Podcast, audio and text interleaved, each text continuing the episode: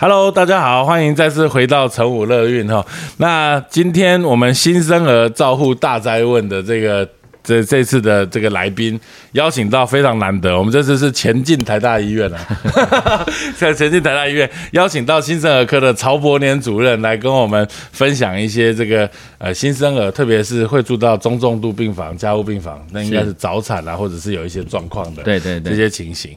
所以今天真的非常难得哦，这个曹主任时间非常难约，没有没有，不要我们约了大概有一年，没有。有有有，对对对，因为因为因为要碰到疫情啊。然后怎么样？然后对对对对，这次还是真的疫情已经不行了，所以已经稳定一点了，已经稳定一点了。对对对，所以今天我们会用用很聊轻松聊天的方法。那因为我们今天的录音地点是在这个台大儿童医院，所以可能等一下会有一些广播啊什么这些东西，我们就无法控制。对对对，我们就就大家就假装没听到。好，所以我们呃，曹主任是这个新生儿病房的主任。那那原则上，新生儿在台大医院会分成这个中重度病房跟所谓加护病房。对对对。那一般大概什么样的情况的小朋友有可能会在台大出生转到这个病房，或者是在像我们诊所出生，后转到台大医院来住到这样子的病房？嗯嗯。一般住加护病房的条件哦比较严格一点，就是状况比较不是那么的稳定。嗯，那大中的话当然是早产。嗯，早产早产需要呼吸器帮忙哦，需要帮忙喂食哦，这些状况的话会住到新生儿加护病房。只要有用呼吸器的，就是加护病房。呼吸器一定会进加护病房。然后我们现在连装那个金鼻的正压呼吸也是进加护病房。CPAP 也是加护病房。对对对，因为这样子的话，整整体的监测跟照护会比较完善。OK，对。OK，所以最大宗的就是早产，第二个大宗就是喘。喘，哎，足月的喘跟非足月的喘都会进到加护病房，大概占了八九十 percent。好，所以我们今天大概我们就是会以小朋友新出新生儿哈，大家都觉得新生儿一出生应该是很健康，但是喜悦的一件对喜悦一件事情，但是如果出现有喘啊这些的状况，就有可能会会会觉得很担心。我们先从喘开始讲好了，然后我们等一下再来讨论新生儿。好，那一般小朋友出生足月哈，大家都觉得呃好像是说，哎，基本上满三十七周以上叫足月嘛。那我们一般来说，我们妇产科医师的角度觉得满三十八周之后生应该算是蛮稳定，但是小朋友出生之后。不时的还是会碰到所谓喘的问题，那为什么这些已经是足月的宝宝了，出生还有可能会碰到这样子的状况？OK，其实喘最常见的原因哈，就是我们一般出生之前哦，我们是泡在羊水里面，对，然后我们肺部也是充满了肺的液体，对，哎，所以出生之后哈，应该经过产道的挤压，把这些液体都给它挤出来，对，那挤出来之后，再加上它大口呼吸，这些水就可以慢慢吸收掉，所以呼吸就会顺，对，所以一开始的时候需要它大哭。嗯，大好，所以如果说哦有一些状况哈，譬如说类似像呃不是呃紧急状况的剖腹产，或者是紧急状况的剖腹产，嗯，那个没有经过产道的挤压，嗯，啊，或者是有经过一些些安胎麻醉，然后小朋友就活力没有那么好，嗯，那这个时候他大哭的能力也会变差，嗯，好，这个时候就会产生我们叫做呼吸。过快症候群，嗯，那个只是肺部的水没有被吸收掉，所以它其实严格上来讲不算生病，嗯，可是它就会很喘很不舒服，等于是吐不干净就对了，对对对，或者吸收不干净，OK，这个时候你就给他一个正压呼吸，哦，那那用经鼻的也不用插管，嗯，好，那绝大多数的小朋友大概一两天内会改善，嗯。哎，那当然比较厉害的，也有一些像吸到胎便啦、吸到羊水啦，嗯，那个就会比较容易发炎，可能就会喘个三三天五天，也会自己好，嗯哼，好啊，比较少的是类似像先天性感染，嗯，哦，先天性肺炎，整个看起来有一点像败血症，活力不好，嗯，那种小朋友也会传，嗯，哎。那再来的话是大中，就是我们的早产。嗯，哎，早产儿的喘哦，就是因为那肺泡发育不良，嗯，然后表面张力素不够，所以它肺很容易塌掉。嗯，所以它就不太能够像我们这样子能能够正常的呼吸。嗯，哎，它可能有时候需要呼吸器的支持。嗯，啊，有时候可能还需要给外加的表面张力素。嗯，哎，这个是指早产呼吸最常碰碰到的问题。所以等于早产儿他会有喘的原因，通常是等于肺部的发育不良，他没有办法扩张的这么好。是这种就是所谓的 RDS 嘛？对对对，呼吸窘迫症候群。呼吸窘迫症候群。对，所以我们一般来说，小朋友出生如果比较早产儿，会经由拍 X 光片来判断他是属不属于 RDS 这样子的状况。对，X 光片是一个辅助哈，就是看你的肺肺脏的充气好不好。嗯嗯。那现在一些技术比较进步哈，像超音波，嗯，哎，有些超音波也可以直接看，看它里面充气。超音波扫肺就对对对，以前都认为说超音波扫肺很不好用，因为里面都是空气，嗯啊，超音波很难过空气，对，可是后来发觉说新生儿不一样，新生儿组织很薄，嗯，好，所以你可以透过超音波的话，可以看到那个肺部的的类似像。紧实感，OK。如果它充气的话，就不会那么紧密。嗯。可是如果塌掉像肝脏一样，你就会觉得它它很紧密，所以他们可以帮它打分数。嗯。所以 X 光跟那个超音波现在其实都会被拿来当诊断 RDS 的一个工具。OK。所以如果有这种就是肺泡发育不良产生的 RDS 的这样子的状况，一般来说我们就是会用呼吸器的方法把小朋友的肺。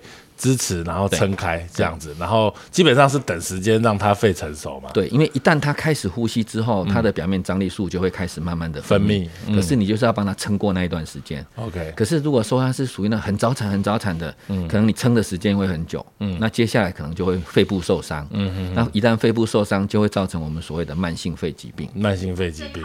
对对对。那我我我我想再回到最基本的定义，因为。大部分的妈妈出生之后，跟妈妈跟跟我们跟她解释说，可能会需要用用这个呼吸器或金鼻的这个正压呼吸，对他们来说都是很很陌生的字眼，大家想到都是插管。对，那是不是可以请主任跟大家讲一下，我们这种 CPAP nasal CPAP 就是金鼻的正压呼吸，它大概的方式跟原理是怎么样？然后呃，真正会需要用到插管的哦，那它又是怎么样的情形？对，现在我们对那个第一步哈，就是针对那些喘的小朋友。都会先给他一个机会，不要插管。嗯，哦，因为你一插管很容易伤气管、伤肺。嗯，哎，所以我们就是经由鼻子这边放个鼻管，可是那个鼻管会比一般的鼻导管来的粗，它会把整个鼻孔塞住。嗯，那会维持一个吐气后的正压。嗯，好，所以就像一般你吹气球一样。嗯，你如果从塌掉开始吹会很用力，所以你会很累。嗯，好啊，可是，一旦你给它吹到一半之后，再去吹就很简单。嗯，所以我们。一个维持正压呼吸，就是说我让他在吐气的时候，我肺不要塌，不要扁掉，哎，不要扁掉啊，那这样子我呼吸就会比较顺。嗯，所以很多小朋友只要经过经鼻的的正压呼吸，嗯，他就可以维持他的就是所谓的 CPAP，就可以让他的呼吸状况慢慢改善，甚至可以避免插管的的危险。OK，哦，所以用这种正压呼吸的状况下，就是让他的小朋友的肺泡，呃，不要让他在吐气的时候塌掉。对对对，然后让他一直撑开的时候，也可以让它里面的一些。些液体比较容易排出来，或被吸收掉。对对对对。哦，那所以正压的呼吸的状况下，小朋友是不需要被麻醉的吧？哎，不用，都我们都不麻醉小朋友，就算你插管用呼吸器，插管也不用。对，我们插管用。那这小孩不会挣扎吗？嗯，所以你要配合他。嗯，配合他。现在机器都很聪明。嗯，哎，我们都有那个模式叫做所谓的配合式呼吸，synchronize。synchronize，你想吸，我再帮你打。嗯，所以我不会在你吐气的时候打气，那你会很生气。对，所以就是你吸气的时候，感觉到机器有侦测到，哦，你要吸了，我就帮你。打那一口，嗯，所以他每一下呼吸都会配合你，OK，啊，只要你调的适当的话，其实小朋友做在呼吸器的状况下，其实是蛮舒服的，OK，啊，你麻醉的缺点是这样子，麻醉了以后就是全部都机器打，对，所以你的压力要设定比较高，你的次数也会变得比较多，嗯。啊。压力高、次数多、氧气高，这些都是会伤肺。OK，所以我们除了做呼吸治疗哈，让他度过这个呼吸以外，另外一个很重要的就是要避免伤害。OK，避免伤害就是尽量配合病人呼吸，这样子就可以让他避免伤害。主任刚刚提到这个伤害，我们有时候在照顾新生儿的时候，会听到儿科医师说：“哎，我们用这个 nasal CPAP 也是有可能会造成呃打气把小朋友的肺打破，肺泡打破。”对，现在那时候 CPAP 是这样，我只维持一个正压，我不会打气。OK，好啊，但是就是把它撑住。对，哎，可是有些小朋友一样，他呼吸太喘的时候，你在撑他的时候，他里面积的气还是会越来越多。对，哎，所以有大概两 percent 的左右的小朋友哈，用这种虽然是非侵袭性的呼吸方式，嗯，可是还是会造成所谓的气胸，就是 pneumothorax 这样子。气胸，气胸等于就是肺泡破掉。对，就是哇，那这样要怎么办？哎，肺泡破掉，越打越多气，气外面越来越多，肺就会扁掉了。对对对对对，所以我们就要看这个气胸会不会对小朋友造成影响。一般发现的话，第一次会做一个引流抽吸，哈，就是把一个针头，哦，戳戳到胸腔，把里面漏出来的气引流出来。嗯，如果你引流出来一次，那小朋友之后状况稳定，都没再发生，那那就这次事件就结束，那就结束。哎，可是如果你们反复发生两三次，那接下来可能就要放一条所谓的胸管。就像我们平常胸部开刀做引流管一样，嘿，一条管子流出来，让那个气体可以往外泄。嗯，啊，一直泄到气体不会再漏出来，二十四小时之后，我们就会把胸管夹住。OK，那夹住之后，在二十四小时看也没漏出来，那就可以拔掉了，也是完成这次的治疗。光这些动作会很辛苦在这些 妈妈眼耳朵听起来都是胸心口漏但是还好，两 percent 而已。两 percent 而已。好，那讲到感染哦，这个小朋友。呃，还有一个住这个中东病房或加护病房，很大的原因是感染。我想每一个妈妈在生产呃之前哈，三十五到三十七周的时候，妇产科医师都会帮大家做一个所谓的乙型链球菌检查，是是是，就是采取一些阴道或者是肛门的分泌物的检体，然后来测测看这个有没有乙型链球菌。对对。那在我们妇产科医师的角度，我们会说，哎，这个其实对妈妈来说是正常的，大概百分之二三十的女性阴道里面有这样子的菌。对但对小朋友来说，它不是一个正常的菌虫，尤其是呼吸道，所以它就有可能会有这样子的感染的状况。对这个部分来说，其实事实上是由儿科医师在照顾新生儿上面的建议，然后反而请妇产科医师在产前来做检查。是是是这个历史或者是我们这个检查的目的跟它可能的产生的结果，是不是也可以请主任跟每位妈妈说明一下？因为哈、一开始很古早以前哦，大家都发现说有一种先天性感染非常恐怖，嗯，死亡率超过五十 percent。天哪哦那个就是乙型链球菌的先天性感染。哦，这么严重？对，因为它一旦感染之后，它会造成那种早发性败血症。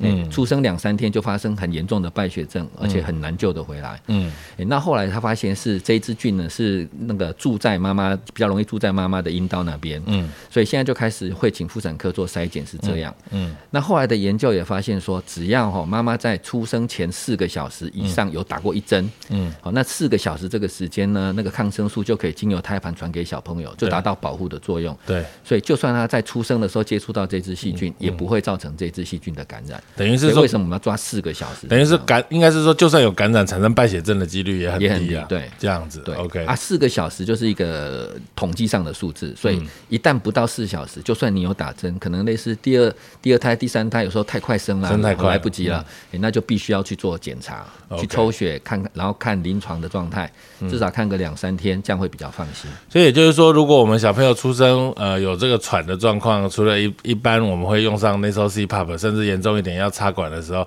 同时也会考虑小朋友是不是有感染的状况嘛。对对对，所以这样子的状况下，我们大概最常见的是就是所谓的乙型链球菌，对然后我们会给上这个所谓呃经验型的这种抗生素，对来做治疗。对。对，像感染的话，我们一般比较担心的哈，除了刚刚讲的乙乙型链球菌的垂直感染之外，另外一个哈，还有一个是那个妈妈早期破水。嗯，好，一般因为一般大概只要破水超过十八个小时哦，不管妈妈有没有打抗生素哦，小朋友感染的风险都比一般正常的小朋友高很多。嗯，所以现在我们也是碰到只要有早期破水超过十八小时的，也是一律会进的住到那个中重度病房，嗯，去做抽血、做检查跟做观察这样子。所以简单的概念来说，羊水腔本来是一个独立的空间，对。那一旦破水之后，就是从羊水腔跟妈妈的所呃所谓产道，就是阴道，因为阴道本来就不是无菌的地方，下面就会有这个细菌，有可能会逆上行性感染对。上去到小朋友的状况。是。那一般这种抗生素治疗都是大家都是固定的嘛？诶、大部分我们都是用最长效的哈、所谓的 NPC 加上卷他埋性。嗯，那一般治疗的话，也是看临床症状。如果你抽血检查都正常，小朋友精精神活力都很好，嗯那细菌培养超过七十二小时都没有暴涨细菌，嗯这样子长细菌的几率就非常非常低。嗯一般我们三天就会把抗生素停掉。对，因为对有些人会打三天，有的人五天，有的人七天对，天。打太久的，打太久的哈，大部分就是担心他有感染，或者是在临床状况没那么好，等于呼吸的状况没有。改善，就打久一点对，或者活力没有到很好，要、不然就是抽血看起来那个指数看起来令人担心。嗯啊，五天到七天再追踪才恢复正常的那个就会打比较久。OK。啊，早一点停是对那个所谓肠内的益生菌会有帮忙了，因为你会通杀，好菌坏菌都杀。抗生素基本上就是好坏菌通杀，对对，所以就是所以能早停还是会早停。一般大概打个三天，比较不会造成影响。OK，所以这是最主要呃感染的这个原因。那另外来说，刚刚有提到这个呃胎便吸入症候群，或者是说呃这个先天性在子宫腔里面就有感染，那这种状况需要用的抗生素就可能会不一样，或甚至会更久。对，一般我们会碰到的类似像比较产前会感染，就是有时候妈妈发烧，嗯，哎，妈妈在产前哦、产中、产后这一段时间有发烧，我们就认为说可能有感染。那第二个就是新生儿出生后发烧，嗯，哎，这两个哈都会担心说可能跟先天的感染有关，嗯，哎，那一旦有临床上的症状，尤其是小朋友先天的发烧，嗯，通常我们就会建议做包含脊髓穿刺，嗯，因为它一旦有细菌感染的话，它很容易会跑到脑部，对，它不像我们大人有一个脑脑血的屏障啊，我们可以挡住细菌，可是早产儿跟新生儿其实。屏障发育不完全，嗯，所以细菌一旦到血里面，很容易跑到脑部。所以为什么很多爸爸妈妈有时候可能就会觉得说，哎，我不过这就是一个发烧，抽个血就好了，为什么还要抽我我的那个脊髓液？对对对，听起来就很危险哈。对。哎啊，就就是因为这个原因，因为一旦它是有跑到脑脊髓里面，嗯，可是你没有做检查，你把它当成一般的感染治疗，嗯，那可能在你治疗停止之后没多久，它会复发，而且你脑部就会受伤，嗯，哎，因为后果非常的严重，所以通常我们就会建议说，一入院的时候，全部的检查就通通都要做，嗯，包含脑脊髓液，一旦有脑脊髓液也有长细菌的话，那个治疗的疗程，嗯，跟治疗的抗生素种类就不一样，嗯嗯嗯，对。OK，那再来就是就是我们刚刚提到，还有一很大一部分其实事实上是所谓早产儿。对对对对对对，那是我们的大宗大宗，尤其一住有时候就住个一两三个月，这个都都有可能。那我们早产的定义大概我们一般来说都是三十七周。对，但是三十七周现在因为医学很进步，所以其实三十六周生好像也不会怎么样，三十五怎么样？所以主任有没有说我们真正定义说比较有可能会有长期并发症，或者几周几周上面？有没有什么差别？我我我们现在是这样子，如果你妇产科医师或者是爸爸妈妈问我们说，大概几周生比较安全？嗯，好，我们绝对都跟你讲三十八以上。嗯，好，可是以定义来讲的话，是三十七以上就算足月。对，嘿，所以你能够按到足月，我相信就至少尽力了。嗯嗯。那可是有一些状况，有些可能还是因为妈妈或者小朋友的因素，必须要提早出来啊。哈，那也不希望他太早。嗯，好，我们现在早产有分几个阶段哈，一个是。极度早产儿，哦，那是二十八周以前，二十八周之前，对，因为以现在的医学跟现在的新生儿科的照顾，哈，这一个族群的小朋友还是比较容易会有并发症。嗯，那三二十八周以上，哈，一公斤以上的，现在大概存活率都很高。嗯，哎，可是并发症还是很难完全避免。啊，真的，哎啊，可是一直到三十四周以上，哈，可能就会好一点。所以，像我们现在二十四到三十四周。以前出生的哈，在这段期间出生的，都会建议打类固醇。小朋友的肺呃类固醇，肺泡成熟。对，让他肺泡成熟哈，就是因为说我们认为说到三十四周以上会比较熟。嗯。可是后来大家发现说，哎，其实三十四周到三十六周这一段期间。看起来有点熟，又不是很熟，那他熟一点还是比较好，还是还是比较好，因为这一群小朋友出来之后，他还是第一个注入加护病房机会高，就喘的机会高。嗯，第二个是一两年内再入院的机会也是比较高。啊，都比较高，对，会比足月而弱一点。嗯，哎啊，这这一段的小朋友我们叫做晚发型的早产，哦，就是比较晚期的早产，哎，所以通常也不那么建议，所以至少至少就是刚刚林林院长讲的，能够超过三十六以上就。至少是比较好，嗯，可是最好的话还是可以在三十七八以上，嗯嗯嗯嗯，这样子会最好。那在体重也是大家很常砍剩的问题，到底早产比较问题比较大，还是低体重问题比较大？这个可能是两种层面哦，一个是早产的话，就是周数小的哈，是器官不成熟，嗯，好，所以可能会面临很多问题，嗯，包含呼吸啦、肠胃道啦、眼睛啦、脑部这些都会受影响，嗯。那如果是低体重的话，就要看它原因。嗯。哦，有一些是足月的低体重，譬如说三三十七八周你才两公斤，嗯，哎，跟一般的足月少了一公斤，对，对，有些就是胎盘功能不好，它有一些是先天性不好，譬如说它可能是某一种基因出问题哦，所以有先天性的缺陷，嗯嗯，啊，或者是刚刚提到有一些先天性感染哦，什么先天性巨细胞病毒啦，哈，这些巨细胞病毒，这些也可以造成它长不好，所以这些等于是呃。受伤害族群，嗯，他一定有问题，它才长不大，嗯，哎啊，就是看这个伤害对它造成的多多大的影响，嗯，哎，所以低体重的一般容易并发症高，嗯，嘿，所以也是相对的跟早产儿一样，是两个需要被保护的族群，这样子。早产儿最主要的问题是在于器官成熟度不好。那我们其实，在肚子里面是靠着脐带，在这个羊水的环境当中，我不知道我一个天方夜谭的想法。那我如果小朋友出来之后，我也是把它营造在这个很像的这个环境。当然，我们保温箱应该就是类似这样子的概念。那他为什么会长得比较不好？为什么会有并发症？哎，就是小朋友是这样子，他在刚刚讲的，在肚子里面是靠脐带，对不对？对。所以你想，所有的器官他都不用用。哦，因为他靠胎盘，我也不用吃，我也不用呼吸啊，什么事情都是妈妈给我营养就好了。哎，我就是一样器官一样器官慢慢长，可是我都可以不用它。对。可是出来，你看他很辛苦哎，嗯，呼吸要靠自己，根本肺都还没成熟，对，有道理。吃要靠自己，肠胃没成熟，肠胃也要消化，对啊，心脏有一些变化，该变的没变，嘿。也是一样会造成负担，嗯，哎，然后眼睛也是还没有发育完全，你就叫我看，对，好，所以就是这些就是变成强迫使用的结果，OK OK，所以会造成很多并发症。刚刚主任讲到眼睛哦，其实这个好像算是早产儿里面一个很常见的后遗症对，就是这个视网膜病变，是是是，甚至我们可以看到有一些早产儿，他后来都会有弱视啊，或者是。眼睛很多问题，这最主要好像我我印象中是说，因为我们给他长期使用氧气的关系，这部分是不是可以请主任跟 我们同 现在听众讲一下？我我可能先稍微介绍一下早产儿的照顾，啊，对对对对，好，大家就会知道说我我们为什么要这样子做，感觉上好像有一点伤害哈，可是是为了救命不得已这样，对对对。就是一开始出来的时候，他其实面临到第一个问题是呼吸。对，一定要有氧气，他才可以。对，一定要有氧气啊，甚至有些要呼吸器啊，就是呼吸器配合氧气，能够让他血中的氧气浓度维持正常，这样他器官才不会坏掉。嗯。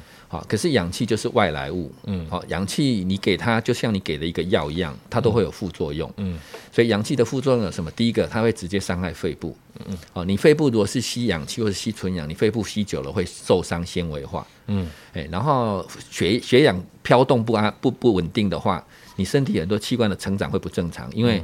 它一下子血氧高，一下子血氧低，好，我们很多像什么血管生长因子就会乱跳动，嗯，所以你长的血管就不会很平整，OK，好，那不会很平整，最明显的就是表现在眼睛，嗯，哎，因为眼睛的话，它视网膜的血管，大家如果有印象的话，可以去看，它是一个很漂亮的网状构造，嗯，哎，可是它在成长的过程，如果说你的氧气浓度飘动太大，或者是你就给它氧气，要不就血管不长，不然就是乱长，开始扭扭曲曲，哎，啊，开始扭曲的话会有什么现象？因为它张力就会不平均，嗯所以就会拉扯视网膜。嗯，所以视网膜原本要贴在眼球上，嗯那种我们就能够看。嗯，那那种的话就会把它拉起来，就造成所谓的视网膜玻璃。对，所以为什么会容易会有视力的缺损是这样。嗯，啊，以前的照顾跟治疗其实很辛苦。嗯，哎，一开始的时候哈会用镭射打。嗯，把它。贴回去，嘿，就像用订书机一样的嘛，噔噔噔噔噔噔噔，你看你要钉多大的范围就要钉几针，嗯嗯嗯，嘿啊，整个做起来有时候大半个小时到一个小时，嗯，好，啊，那缺点呢，除了这个以外，还有一个就是你把它圈起来以后，外面的视力其实是丧失的，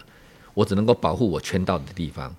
那就圈大一点了。哎，圈大一点也是一样啊，不没办法圈到很边边，因为有角度问题。OK，哎，那所以现在比较好的，现在是用打针。嗯，哎，他打针可以打那个呃血长生血管生长因子的抗体。嗯，他打进去，他就不会乱长。不要让它增生，啊，让它休息一下啊，之后它就可以慢慢平顺的长。嗯，而且打一针五秒钟，嗯嗯，非常快。嗯，啊，现在效果非常好。那以后会有并发症，像斜弱式的机会也比镭射少很多。所以现在早产儿进步很多，都会用这样子的方式。早产儿现在常规会做检查哈，尤其是比较早的早产儿哈，大部分的检查的时间点会是接近差不多三十一周左右。嗯，哎，那个时候会做第一次的筛检。嗯，那之后他们大概就每两个礼拜会来看一次。嗯，哎，一旦开始有视网膜病变，开始觉得血管有一点点弯，有一点点凸，开始在拉。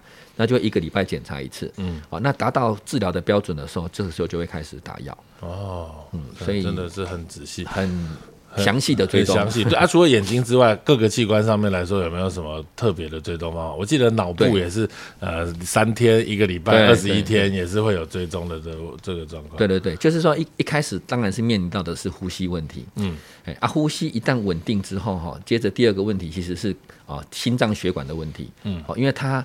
早诶，在胎儿的时期哦，我们有一条导管叫做动脉导管，PDA 呃 DA 啦，对 DA，哎，这条导管哦，出生前一定要在，嗯，因为它是维持让我们身体的循环跟肺部的循环沟通的一条管道。对，可是出生之后它一定要关，嗯，哎，它一它不关的话哦，缺点就是会造成心脏负担变大，嗯。啊，很多血液就会冲到肺脏去，容易肺充血、肺出血。对。哎啊，甚至也造成心衰竭。嗯，所以这一条导管是我们最讨厌的东西。嗯，所以出来的时候，我们就要希望它关起来。嗯，好啊，有些早小朋友可能一出生的时候没什么症状，可是你去做心脏超音波的筛检，就看到动脉导管，嗯，那我们就会建议要最终让它关掉，嗯，大部分的小朋友足月的话，他会自己关，两三天内会自己关起来，可是有些足月儿不会关，啊，另外一个是有些早产儿关的机会也会少，嗯，那一旦这条动脉导管对他身体有造成影响哦，比如说很多血都被抽走。哦，抽到肺脏去啊，脑部也缺血，甚甚至肠胃道其他器官缺缺血。嗯，那这个现象的话，我们就必须要治疗。嗯，啊，现在的治疗的话，哈，也是还算方便，可是有点贵哈，就是健保不给付的自费的药物治疗。嗯，哎，那我们是用那个英多美沙星或者 ibuprofen，哎，现在是都用 ibuprofen 为主。嗯，哎，副作用比较低。嗯，哎，那这样子一个疗程下来，有时候会到三五万块钱。嗯，那关闭成功率可能接近五六成。嗯。可是，一旦失败，哈，或者是小朋友的心脏衰竭的症状太明显，就开刀，对，就只好去开刀。那在这边的话，在台大这边，其实开刀的成功率非常非常高，并发症非常非常少。嗯，哎，他们现在开五六百公克哈，出生五六百公克的，其实已经变成家常便饭。这太厉害了，哎，这边的手术实在是很强，所以是我们很好的后盾。嗯所以一旦有需求，是都是开胸了。对，还是开胸，因为太小，就为了绑一个小血管，要把胸骨都打开。哎，啊，就是开胸以后，只要把那条动脉导管关起来。心脏功能恢复正常，肺部充血恢复正常，那这样子它整个状况就会回稳。嗯，好，那再接下来的话，面临到的问题哈，可能就是脑部。嗯，哦，因为像刚刚讲的，你会有血压不稳的状况，因为动脉导管的问题，或者是血氧不稳的状态。所以脑部会比较容易缺氧、缺血，嗯，哎，所以这类的小朋友，我们一般都会做脑部超音波，嗯，哎，那通常是看他周数体重多小，嗯，如果一公斤以下的话，我们大概第一天、第三天、第七天都会各做一次，嗯，哎，啊，如果周数比较大的话，可能第三天、第七天会做，嗯，哦，因为大概有大概七八成以上哦是在三天内脑部会出血，哎，然后如果出血的。时间比较晚的话，也最慢，大概一个礼拜以内会出血的原因是什么？是因为它是因为我们那个脑，我们脑的房间呢，我们脑脑袋里面有有个脑室，哦，脑室是装脊髓液的地方。对，它的目的就是产生一些水，哦，有叫做脉络虫的东西，它产生一些液体，脑脊髓液，嗯，它让脑能够泡在水里面。对，所以这样我们走的时候就不会晃动啊，不会去撞到了。嗯，所以就是分泌脊髓液的东西。嗯。那那个脉络虫哦，它是本身是富含血管的东西，它是一个血管丰富的构造。嗯，所以一旦你血压不稳的时候，它就很容易从那边破裂。所以我们叫做脑室出血是这样。嗯，那脑室出血如果只是一度二度，那轻微的哦，通常不太要紧。嗯。也不会对它造成影响，嗯，因为你是在房间里面出血，你不是脑出血，嗯，哎，所以不对脑袋没造成影响，嗯，可是厉害的话，它那个血块太大，会塞住那个大脑导水管，嗯，就变成你分泌很多水，可是水出不去，这个时候就会造成所谓的水脑，对。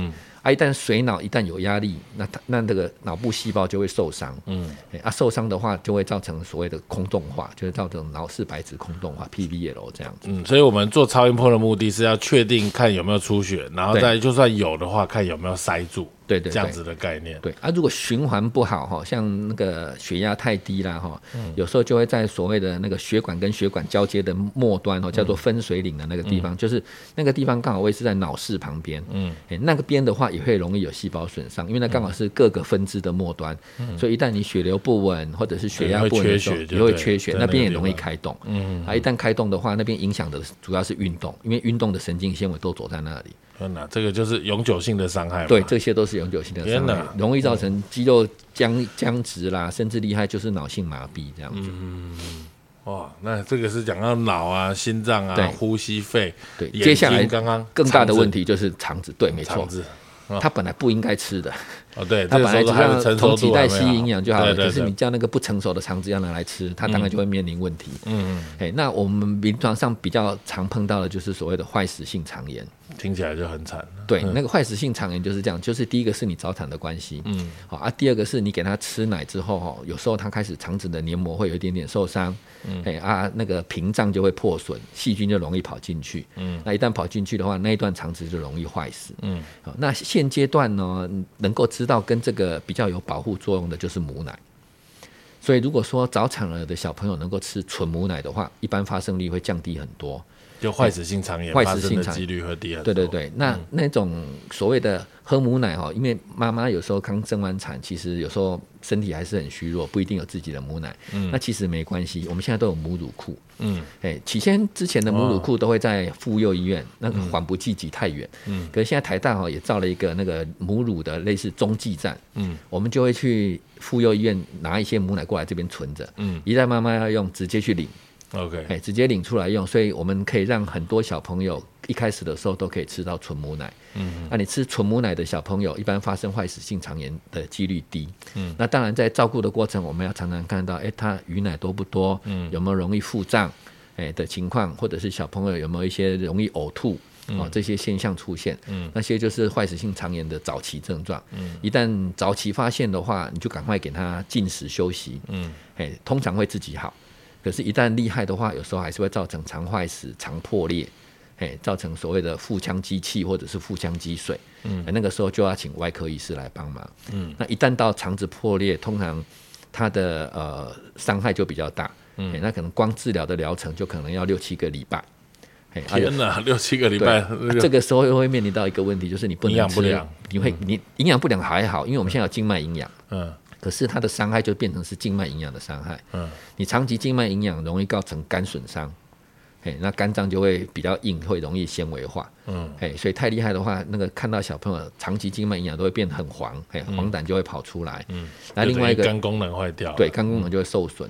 只要不要太厉害，一般停掉会慢慢恢复了。嗯，好，可是厉害的话，有时候就变成要长期去追踪。嗯，啊，另外一个并发症就是你要给中央静脉营养，就必须要一个中央静脉导管。对，啊，那个很容易感染。嗯，哎，所以它就容易面临到感染跟肝损伤。哎，所以它等于是问题一发生是一串的，嗯，哎，那这些小朋友因为经过长期抗生素治疗，然后加上可能生命真相不是那么稳定，嗯，所以有脑伤的机会也会跟着增加，所以就是一连串的连锁反应这种感觉。对对对对对，就感觉其实营养这件事情对于新生儿呃早产儿来说。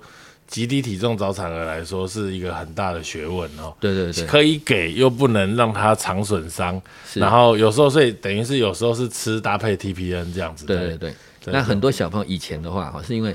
早产你不敢给他吃，对，就一直 NPO NPO，一直饿很久哎，是饿一个礼拜以上的都有。对对对，以前小孩都没关系，都会觉得这样比较安全哈。对，因为至少肠子不会坏掉。可是安全的情况，第一个还你面临中央静脉导管的机会增加，嗯，然后静脉营养针的使用期限会变长，嗯，哎，这样其实对他是不好的，也不好。对，所以后来现在都发现说，其实早一点吃比较好。但不要吃太多，嘿，就是慢慢吃啊！你要详细的观察哦，在一个有经验的团队的照顾之下，你可以知道什么时候该吃，什么时候该停。那一般早期吃是对他是好的。啊，也可以吃的稍微快一些些，因为以前都觉得说吃慢一点比较安全。嗯，哎，可是吃慢一点又刚刚碰到的刚刚的问题，中央静脉导管跟跟静脉营养的损伤。哇，所以吃快一点又可能肠子破，那个坏死性肠炎。所以这个这个治疗计划其实依照医学的进步哈，一直在进步，一直在进步。大家知道什么是安全的，什么是安全的。嗯，所以现在的话就是越来越早吃哈，吃的话也状况 OK，就赶快再加上加量加上去。嗯。那如果说你们的单位哈，就是说某些地方就是不管什么因素造成的那个坏死性肠炎的几率居高不下的话，那除了长期吃母奶以外，另外一个可以加的是益生菌。嗯，可是益生菌现在有个缺点，就是没有一个所谓标准的益生菌。嗯，哦，包含菌菌的种类要吃什么，还有菌菌的量要吃多少，这个都没有一个标准的量。嗯，好，所以只能够说，哎，就现有的大家做过。研究的那那些种类的至少可以吃，嗯，哦，那发觉说，如果说该单位的坏死性肠炎发生率有超过十 percent 以上的，你吃一吃益生菌之后，就是搭配母奶一起吃，这样子可以让它坏死性肠炎的发生率大概可以下降到五到五 percent 左右，就可以下降一半。对，下降一半。搭配益生菌，改善消化，破掉的几率就会低一点。对对对，这个是说，是说，如果说。呃，在该地区或者是该团队的照顾之下，已经尽力了，发生率还是很高的情况之下，可以尝试。嗯，那如果说不高呢，其实有时候不见得就要吃益生菌，所以益生菌是可吃可不吃，看单位需求这样子。嗯，那我们这边是都没有在吃益生菌，没有常规吃啦。哦，那一般我们发生率是有两三 percent。嗯，所以一般我们就不会特别鼓励去做一件不知跟冒险的事情。那是因为你们前面照顾的品质很好啊，对，经验多，你比人家吃益生菌的比例。产生坏死性肠炎的几率还更低一点点。是是是。这一个小朋友因为早产就会需要投入很大的，包含医师、照护的护理师，甚至可能可能翻身拍背，或者是早期的物理治疗，这些都已经有有有有参与其中。对我们大概常规的，只要小朋友体重长到接近一千五百公克，嗯，然后生命征象是稳定的，我们就会请我们的物理治疗团队老师来参与协助小朋友的照护，嗯，他们就会去看看小朋友的肌肉张力 O 不 OK，嗯，啊，神经学发展好不好，嗯，哎啊，在吸引的能力 O 不 OK，嗯，哎，这些他们就会开始慢慢的介入，嗯，哎，所以我们这边的有有好的地方就是我们团队很大。嗯，好，然后到处可以有有资源的人，那大家也都合作了很久，所以经验上是是比较丰富的。对，真的很不容易。现在就是生产的这件事情会有很多的不确定性，所以在像这些极度早产儿跟早产儿照护，几乎是集中在医学中心来说。所以其实不管听众妈妈你们说，呃，这个生小孩。呃，正常的怀孕的过程中，也有可能会有临时的状况发生，所以不是说所有的生产都会出现在医学中心。所以呃，也很感恩台大跟现在台台北有很多的这个医学中心、大的医院，他们会有这样子外接的这样子的服务，能够照顾到周遭哈临近的这个诊所啊，小型一点的医院，如果有这样子低体重或者是呃早产的这样子的状况，都十分呃。透透过医学中心这样的资源，把这个孩子接到医学中心来，这个部分是不是也请主任分享一下？这个计划这样子实施到现在已经多久了？然后大概也也接了非常非常多的小朋友过来。是啊，我我们当如果说从早产儿的或者是新生儿的外接哈。在台大做起来应该超过十年，快二十年。嗯嗯嗯，哎，他是从谢武勋主任那个时候开始，嗯，推广的最最最好这样子。啊，每年大概会有接近大概将近两百个个个案从外面可以接过来这样子。嗯那其实我我们最最最希望的是哈，如果说有早产的迹象哈，来得及，母婴一起转院，对，就是把妈妈转过来哈，因为小朋友刚出生那一瞬间的。叫做黄金一小时哦，其实处处置是非常重要的。如果说你再有一个很好的新生儿科的团队的照顾之下，并发症会少很多。嗯，当然有一些因素哈，可能没办法造造成说可以把妈妈转过来，不然就很不稳啊，已经要生啊，你怎么可能去移动它嘞？嗯嗯，那这个时候就只好出动我们所谓的新生儿或早产儿的外外接团队这样子。哎，那这个这个的话也是很多我们新生儿科医师有共识啦。嗯。哎，就有点类似做功德啦，希望说这些小朋友通通都能够得到良善的照顾，所以再晚再累也是都会出去外接。嗯嗯，他把小朋友接过来之后，一般就会在这边完成所谓的后续的照顾。嗯，那照顾完了，甚至出院之后，我们都会安排我们门诊的追踪，一般我们会直接接追踪到两岁。嗯，哎，确定他神经学发展都没问题，哈，或者是说真的不幸有问题，我们也会帮他转介给后续的照顾单位，嗯，接着做后续的治疗，这样子。对，刚刚主任提到了这个。新生儿外接是做功德，其实一点都没错，因为外接并没有增加这个呃家属或者是这个就新生儿早产儿的爸妈家庭任何的负担，所以呃这个样子的外接的呃。费用其实都是有赖这个捐款人的捐助，所以在台大呃那个基金会叫做台大健康儿童基金会里面有一个捐款专户，其实事实上是针对这个外接的服务。呃，如果这个我们的也会在我们的 p a c k a g e 下面的留言会把这样子的捐款的账户提供给大家。也就是说，如果曾经你有接受过这样子的帮忙哈，或者是你也认同这样子的理念，可以这样把握这个黄金时期，让小朋友。这些早产啊还来不及成熟就早产的新生命被生出来的时候，也能够得到一些黄金时期的治疗。好的医疗团队，它需要有赖一笔很长期、呃很稳定的这个赞助的经费，才可以让这样子的工作可以持续下去。对对对，现在大概还是会负担一点的是救护车的费用啦，那还是很少了。对，那个就是使用者付费嘛。对对对，救护车其实也不是台大的，对对 对，是我们跟那个外面的公司谈合约。对。他们也蛮有义气的，我们规定他们只要接到电话，二十分钟内要能够出车。嗯，哎，所以通常都尽量能够在二十分钟内就去到达那个诊所。还要先来这边接医生再去，是是是，就是说让大家能够等待的时间越少越好，这样子。哎，他们也都做得还不错。对啊，所以大家其实你也不要想一下这样子的一个计划，必须要有救护车，要有司机大哥，还要有二十四小时 stand by 的，不管是医师及护理师接回来之后，还要团队把这个小朋友 settle down，然后进行刚刚主任讲的一系列的全部的检查，该用抗生素的打上去，呼吸器的接上去，有需要全静脉营养那个 CBP 什么这些东西。哇，这个这个不是大家想的，就是把它接来就没事了，后面接来才是真正事情的开始。没错，没错，没错。对啊，所以新早产这件事情，其实目前看起来哈，随着医学的进步，早产儿的照顾其实事实上越来越好。没错，没错。但是很很很吊诡的一点是，早产的发生率确实一直在上升。对，但这这个是主要是怎么会这个样子？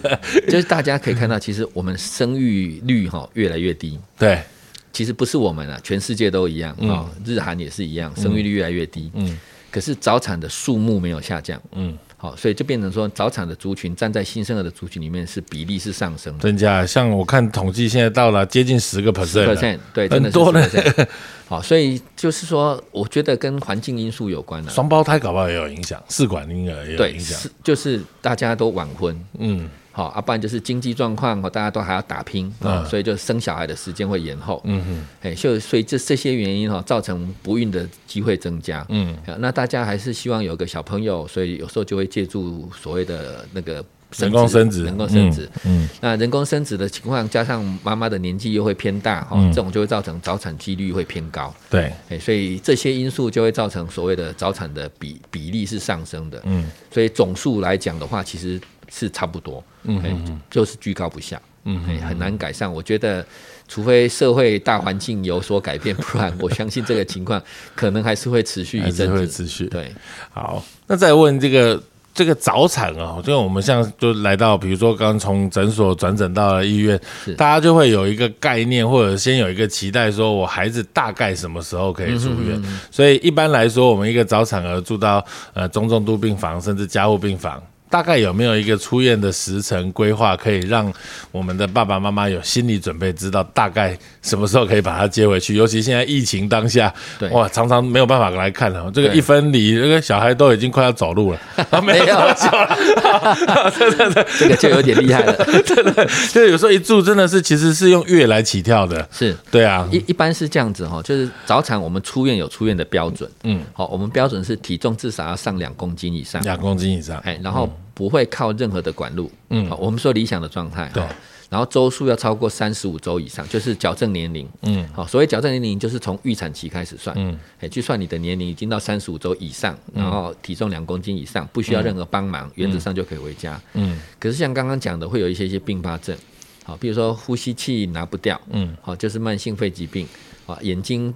啊，那个视网膜病变还没治疗好，嗯，那也拿不掉，嗯，哎，啊，不然就是小朋友有时候喂食性的问题，哦，鼻胃管拿不掉，这些都不太好回家，嗯，我们只能够说平均而言呢，哈，大概如果说早产的回家的时间点，哈，差不多会落在矫正年龄三十六周到四十二周之间，嗯，是。哎，都就是你可以算他大概要住多久，就是你本来该生的时间了。简单来说是这样，其实就是这样。你可以把加护病房跟中东都病房当成一个人工子宫好了。对对对对，我们就是当成人工子宫来照顾他们。嗯，所以一旦要到他成熟独立的时候，他才可以回家。就是等于到他本来该熟的时间了。对，这样子。对啊，太久的我们当然也有照顾过，像刚刚讲的，还没到会走路啦，可是会到六个月到一岁的。天哪，那真的是那个大部分都是慢性肺疾病，呼吸器拿不掉。嗯，啊，现在其实有一些。装备也还不错，就是都在我们护理长那边会有资料哈，嗯，就是会有一些租借的租借的仪器，好，包含那个经鼻正压呼吸的这个东西也可以带回家，嗯，哎，所以有一些小朋友如果说真的就是呼吸器拿不掉啊，经鼻的正压呼吸可以撑得住，哎，那一般我们会设法让他带着机器回家，嗯，哎，啊，带着机器回家，他慢慢照顾，我们在门诊慢慢帮他把呼吸器慢慢拿掉，嗯，所以这样子可以让他们提早回家。啊，提早回家的好处就是，当然家里是最安全、最方、最最方便的地方。对啊，第二个是只有在家里，爸爸妈妈才有办法给他二十四小时的刺激。嗯，哎，小朋友都需要到刺激，他才能够发展会正常。嗯，哎，所以我们后来发觉说，这样提早出院，其实只要爸爸妈妈有信心，我们我们能够教得好。嗯，哎，那他回家其实对整体的发展比住院住的久的其实好很多。对，其实这个观念也是在台湾需要一直的推动啊，因为台湾有全民健保的关系，对，然后有在好像住在加护病房怎么样，其实我们的负担。金钱的负担上来说小很多，对，但是其实事实上家回家才是最好的方法，因为第一个医院即使感控再好，你加护病房里面住到的旁边可能还是一个严重感染的状况，所以你住在加护病房本身就是一个相对比较脏、比较危险的环境，没错。然后再来第二个就是护理人员，即便在加护病房一个雇两个、雇三个，还是没有比你在家里是两三个人雇一个，对，这个要来得好，而且你会给予这是你自己的孩子，你会给他很多的刺激，小朋友就可以从刺激当中得到很多的正向正能量的回馈，他就会学习啊，这些东西都比你躺在医院里面要来的好很多。没错，没错。对，所以这个观念还是就是需要仰赖呃呃，新科儿科医师的推动，还有我们其实是所有。呃，这个新生儿父母啊，这个要进步，就是能接回家，我们还是要尽量尽早回家这样子的，要有信心呐。对，不要不要担心啊，也不要觉得说放在医院是最好的，其实放在医院是最不得已的。可以回家，尽量早回家，那个才是真的是。我本来怕我这样讲拆你台，不会不会，尽早回家。最 后最后，我想要问一下，因为现在是 COVID 的状况，尤其这两三个月开始，因为台湾的这个 COVID nineteen 的这个疫情。巨生哈，所以就有很多的这个孕妇哈，呃，也也感染了 COVID 的。对，然后当然会在台大医院的，一定就是比较晚周数的，嗯，然后顺势就又在台大医院生产这样子的状况。COVID 这件事情对于新生儿来说的话，主任在你这么丰富的经验下，接受接了这么多 COVID 的小朋友，有没有什么一定会可能会出现的并发症，或者是真正 COVID 感染的妈妈，她她可能？没有说在生产的时候碰到，他可能在二十几、三十几周的时候，但他心中拥有一个阴影存在，我到底会不会影响这个小朋友？我们至少说，就现有的文献还有我们临床上的经验呢，就我所知，台湾可能还没有一个是母婴垂直感染的，啊，文献上报告也是非常非常的低。会直接这样传下来的有，不是没有，可是文献写一到三了，感觉好像没有，没有一到三根本不可能，要一到三应该满街都是。对，没有没有那么高，就是新生儿立刻感染的不高，可是。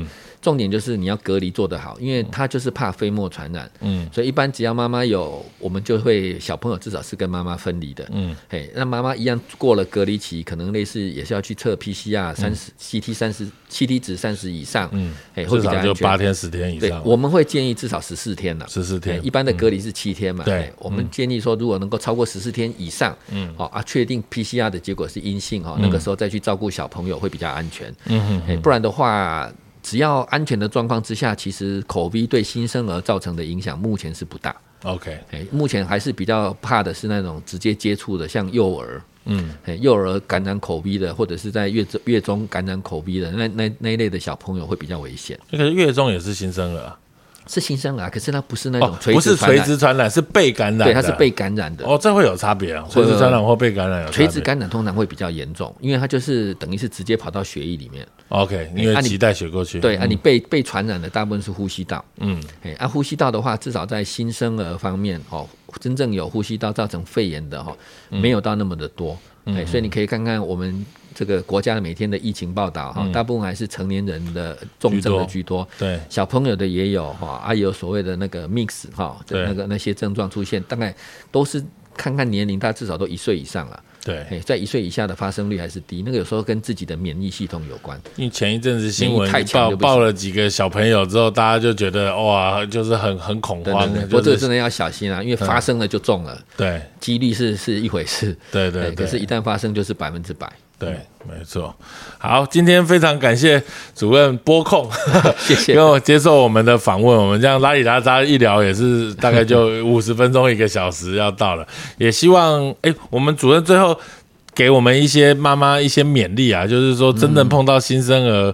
这个早产的状况，或者是很哇，听到小孩子怎么会喘，然后马上就崩溃了，就泪流雨下，然后然后一下要转院，一下要干嘛的，然后就会情绪上面产生很大的波动，或者是觉得怎么自己这么没用，或者是不是呃我做错了什么，或者是是不是妇产科医生把我小孩搞成这个样子？这这个是不是有一些情绪上面？我想主任应该每天在应付这些情绪，是不是有一些好的建议，或者是一些心态可以提供给？我们爸爸妈妈。就是万一不幸了哈，生了小朋友住到新生儿加护病房哦，也先不用太担心，看看医师怎么跟你解释。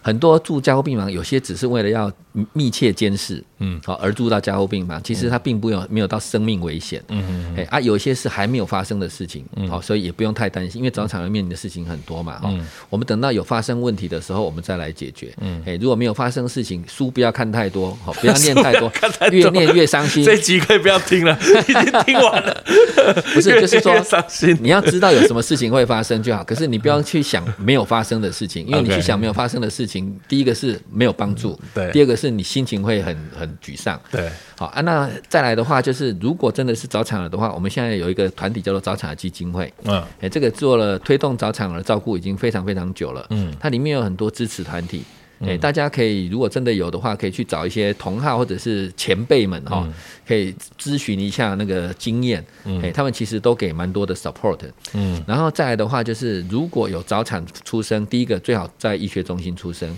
那如果说来不及在医学中心出生，也会建议转到医学中心来做后续照顾，因为医学中心接下来都会对他安排一系列的追踪哈，包含出院之后，我们就会帮他安排预防针的施打，然后观察他的神经学发展正不正常。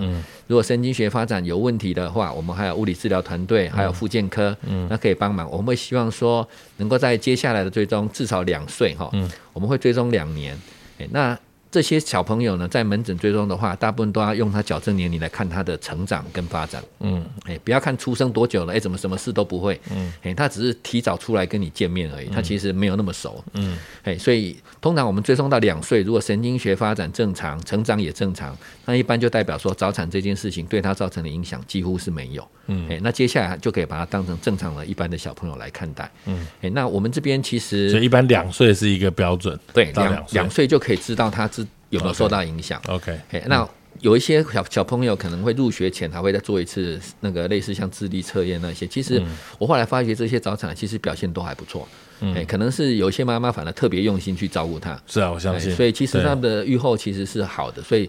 不要想说，哎，我生了一个早产儿，就是我害的哈，那个跟你们一点关系都没有哈。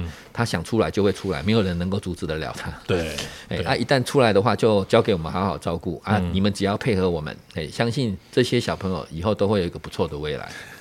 真的，谢谢谢谢主任给大家的勉励啊！这个大家如果有有有跟主任接触过，就知道主任是很乐观啊，又是一个很正能量的医师啊。所以我相信小朋友看到他病已经好一半了。